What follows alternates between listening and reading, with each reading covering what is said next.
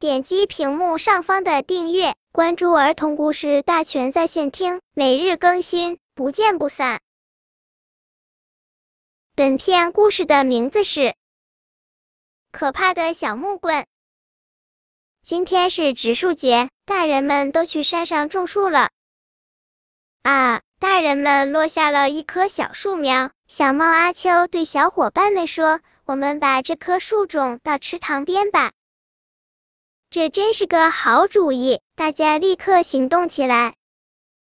阿秋、大嘴鸭、鸡宝宝和鸡贝贝扛着小树苗，拿着工具来到了池塘边。我来挖洞，大嘴鸭说。阿秋在一旁帮忙，鸡宝宝。鸡贝贝却只想玩耍。瞧，鸡宝宝和鸡贝贝从地上捡了一些小木棍，玩起了抓盗贼的游戏。盗贼不许逃！看见鸡宝宝说：“你还是先吃我一剑吧。”鸡贝贝说。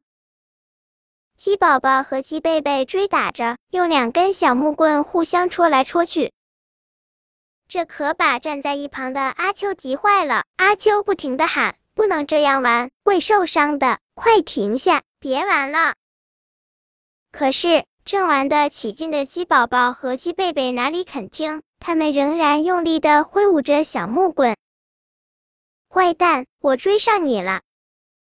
你抓不住我，抓不住我！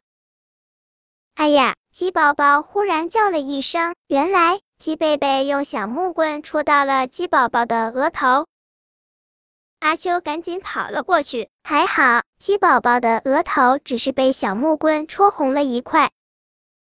太危险了，阿秋说，差点就伤到眼睛了。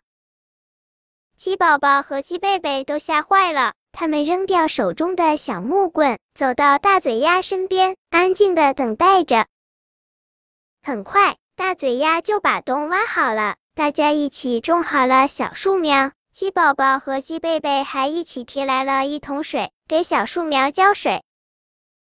阿秋说：“以后我们就可以在树下野餐了。”大嘴鸭说：“等小树长大了，池塘里就会有小树的倒影。我在池塘里游泳，就像在树梢上飞一样。”鸡宝宝说：“幸好我没有被戳到眼睛。”不然我就没办法和阿秋一起野餐，也看不到大嘴鸭在树梢上飞了。